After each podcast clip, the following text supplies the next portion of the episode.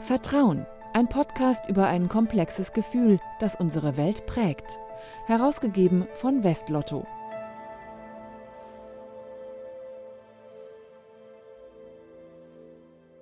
Herzlich willkommen beim Vertrauen Podcast. Schön, dass Sie dabei sind. Mein Name ist Philipp Eins.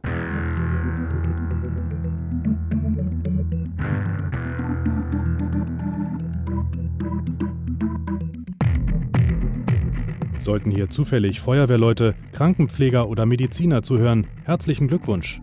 Rund 90 Prozent der Menschen in Deutschland schenken ihnen Vertrauen. So viel Zuspruch erhalten nicht alle Professionen. Doch wie kommen wir überhaupt dazu, einigen Berufsgruppen einen solchen Vertrauensvorschuss zu geben? Die Frage führt mich nach Nürnberg.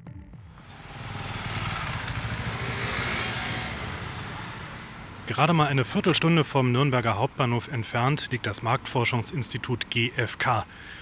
Ich bin direkt vor dem Haupteingang und warum Medizinern und Pflegern in Deutschland viel Vertrauen entgegengebracht wird, das wird mir gleich Professor Raimund Wildner erklären. Er ist Geschäftsführer und Vizepräsident des GfK-Vereins. Jedes Jahr erstellt das Marktforschungsinstitut eine Studie, in der das Vertrauen in Berufe untersucht wird. Die Büroräume liegen in einem schlichten Neubau. Guten Tag, Herr Professor Wildner. Ja, schönen guten Tag, Herr Heinz. Wie geht's Ihnen? So sieht also das Büro eines Marktforschers aus, ja? Ja, ganz alte Plakate und ansonsten Schreibtisch, Computer, das war's. Alles ganz schlicht, auch hier. Raimund Wildner ist eben ein Mann der klaren Fakten und Zahlen. Ganz so einfach ist es mit dem Vertrauen in seinem Fall aber nicht. Herr Wildner, ich habe gelesen, Sie haben nicht nur einen Beruf, sondern letztendlich mehrere. Sie sind Wirtschaftspädagoge, Sie sind Betriebswirt, Marktforscher und Professor. Also welchem dieser Berufe wird eigentlich am meisten Vertrauen entgegengebracht und welchem am wenigsten? Hm, das wissen wir so genau nicht, weil wir nicht so viele Berufe abgefragt haben. Also wir wissen es vom Marktforscher, der ist, ja, dem werden so knapp über 50 Prozent bringen den Marktforschern Vertrauen entgegen. Betriebswirte haben wir nicht abgefragt, Professoren haben wir jetzt auch nicht abgefragt. Aber ich gehe mal davon aus, Professoren ist höher, Betriebswirte ist niedriger. Also Lehrer haben Sie abgefragt, die liegen, glaube ich, bei 84 Prozent. Das heißt, Sie stellen sich besser als Lehrer vor in einer heiteren Runde, oder? Wenn ich Vertrauen jetzt von Ihnen haben will, ja. Sie lassen ja jedes Jahr diese Studie erstellen, Ja. äh, in der Sie Vertrauen abfragen gegenüber bestimmten Berufsgruppen. Feuerwehrleute liegen ganz weit vorne, Sanitäter auch, Krankenpfleger und Ärzte. Wie kommt das eigentlich dazu? Also wenn Sie mal anschauen, Feuerwehrleute, das sind Leute, die eigentlich relativ wenig Geld verdienen und ihr Leben riskieren für andere. Von denen nimmt man erstens mal an, dass sie es können natürlich, dass sie die Kompetenz haben.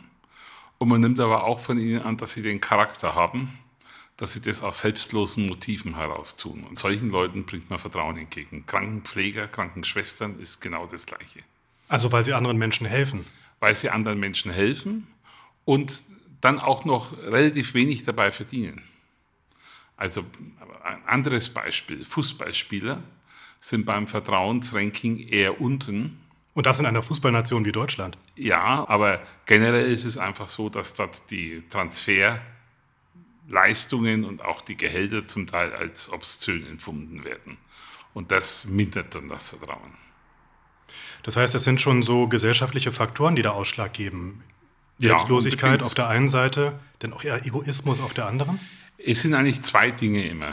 Also Vertrauen ist eigentlich, hat die Seite Kompetenz. Ich kann Ihnen vertrauen, wenn ich das, was Sie sagen, können Sie auch machen.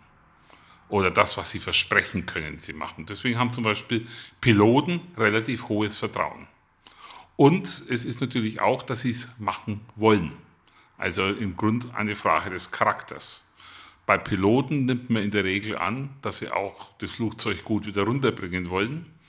Das liegt schon in ihrem eigenen Interesse. Es gibt dann natürlich so tragische Fälle wie einen Piloten, der aus psychischen Gründen mit Absicht ein äh, Flugzeug in den Alpen zerschellen lässt. Aber das sind natürlich, ja, das ist grenzwertig. Das sind eine große Ausnahme. Ne?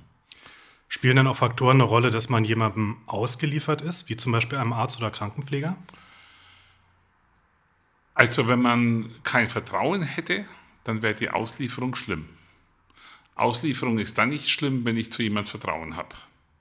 Und ich denke, das ist nicht etwas, was das Vertrauen erhöht, sondern was das Ausliefern sozusagen erträglich macht. Wenn Sie in Narkose sind, dann sind Sie natürlich wirklich ausgeliefert. Und dann ist es gut, wenn Sie Vertrauen haben können. Jetzt sagten Sie gerade ein Ereignis, wie zum Beispiel so ein Flugzeugabsturz, der kann das Vertrauen auch erschüttern in einem ganzen Land. Welche Rolle spielt die Medienberichterstattung? Die spielt eine große. Also gerade Medienberichterstattung kann hier ganz eklatante Einflüsse haben. Also wir fragen auch Vertrauen zu Branchen ab. Und da hat der Dieselskandal zum Beispiel die, das Vertrauen in die Automobilindustrie schwer erschüttert. Oder wir haben damals festgestellt bei den Bankern während der Finanzkrise, da war das Vertrauen in den Bankangestellten war auf einmal auch deutlich, deutlich ist, äh, ist nach unten gegangen. Das heißt, die Reputation, die öffentliche, die ist schon ausschlaggebend. Ja, klar. Also der Punkt ist der, die Frage ist auch bei den Bankern wieder, können sie es und wollen sie es? Ich meine, dass sie es können, hat eigentlich niemand bezweifelt. Aber dass sie dann alle möglichen Kurse manipuliert haben, dass sie Kredite rausgegeben haben, die letztlich nicht gedeckt waren, dass sie Dinge gemacht haben, die vielleicht hohe Erträge versprochen haben, aber natürlich auf der anderen Seite hochriskant waren, das ist eine Frage letztlich gewesen des Charakters. Und dann verliert man Vertrauen. Wenn wir uns jetzt mal die Berufe anschauen, denen sehr stark misstraut wird, das sind zum Beispiel wir Journalisten, die Banker hatten Sie schon erwähnt, aber auch Versicherungsvertreter oder Schauspieler.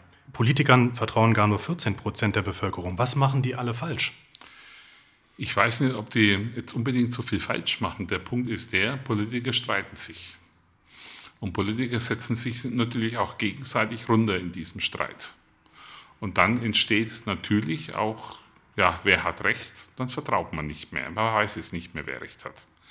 Äh, auf der anderen Seite, das ist eigentlich auch ganz interessant, die Politiker vor Ort, die über diesen Streit ein bisschen erhaben sind, also beispielsweise die Bürgermeister, die haben einen ganz erheblich höheren Vertrauenswert als die Politiker allgemein.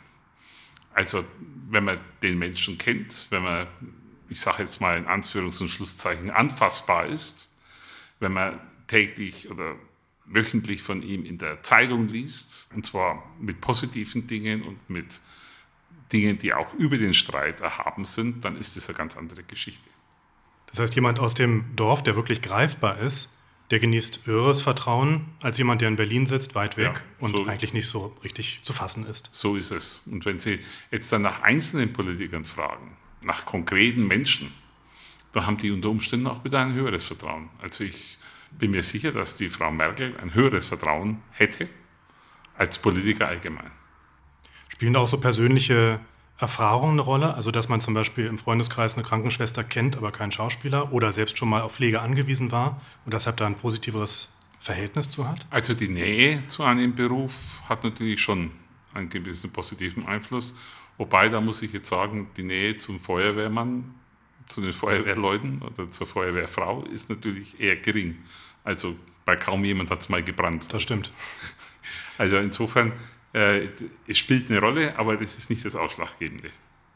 Wie kommt es eigentlich überhaupt dazu, dass wir so etwas Abstraktem wie einer gesamten Berufsgruppe, zum Beispiel den Medizinern, Vertrauen entgegenbringen und nicht ausschließlich den einzelnen Menschen hinter dem weißen Kittel sehen, sozusagen? Ja, ich sage mal so, den Menschen hinter dem weißen Kittel, wenn sie ins Krankenhaus kommen, den kennen sie ja vorher oft gar nicht. Und dann ist schon die Frage, dann geht man einfach davon aus, der ist lange ausgebildet, der hat studiert der hat dann noch eine zusätzliche Ausbildung gemacht, er hat eine Facharztausbildung gemacht und jetzt ist er vielleicht Oberarzt, der hat viel Erfahrung. Da kann man davon ausgehen, der versteht sein Handwerk. Und man geht eigentlich auch davon aus, dass der Arzt im Krankenhaus nicht derjenige ist, der die Millionen scheffelt. Also man geht auch davon aus, dass er das macht, weil er einfach Menschen wieder gesund machen will. Das heißt, der weiße Kittel ist in dem Moment sowas wie die Visitenkarte. Pass auf, schau her, ich kann das. Ja, richtig. Also das ist schon so, ja.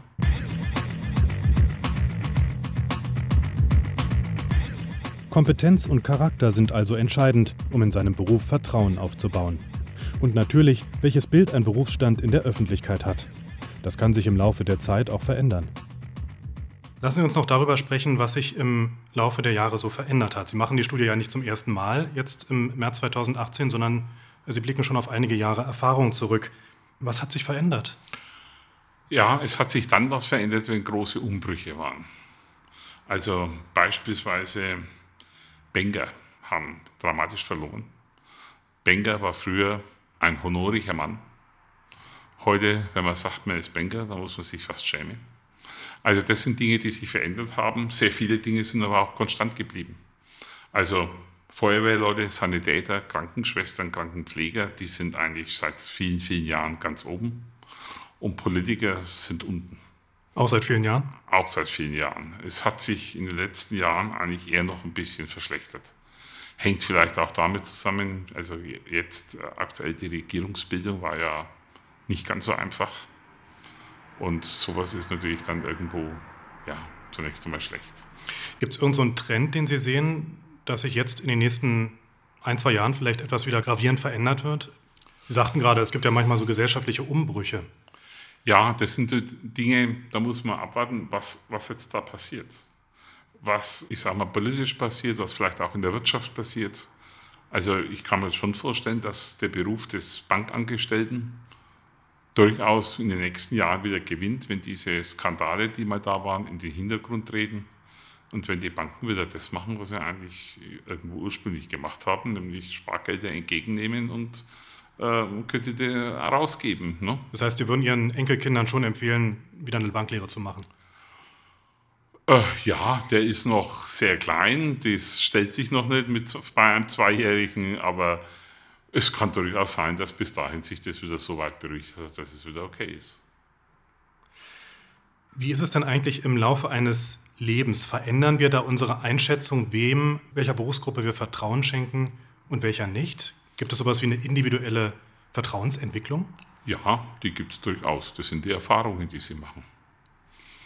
Also wenn Sie jetzt beispielsweise zu einem Zahnarzt gehen und Sie haben das Gefühl, der betrachtet Ihren Mund zunächst einmal als Einnahmequelle, und versucht alles das bei, äh, an ihrem Mund zu machen, was man dann nur halbwegs irgendwo rechtfertigen kann, dass man vielleicht machen will.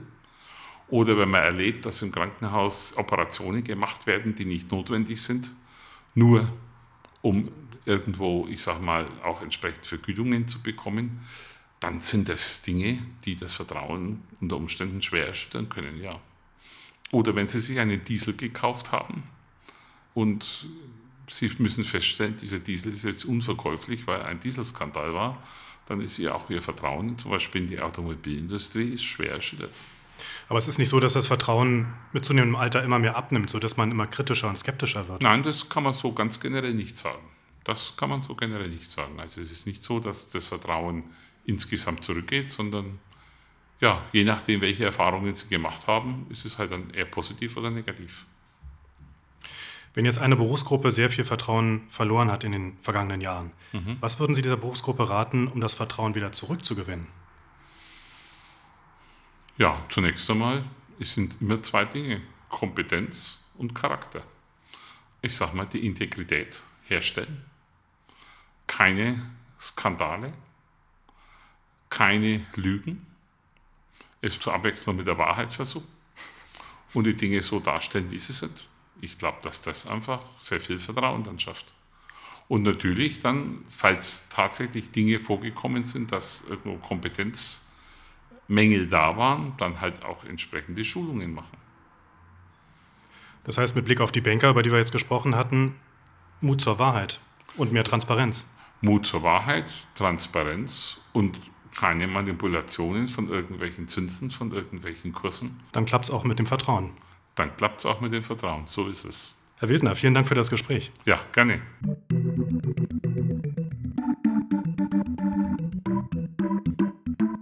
Warum Feuerwehrleute und Mediziner mehr Vertrauen genießen als Fußballer und wie man verlorenes Vertrauen wieder aufbauen kann. Das war's für dieses Mal. Bis bald, sagt Philipp 1.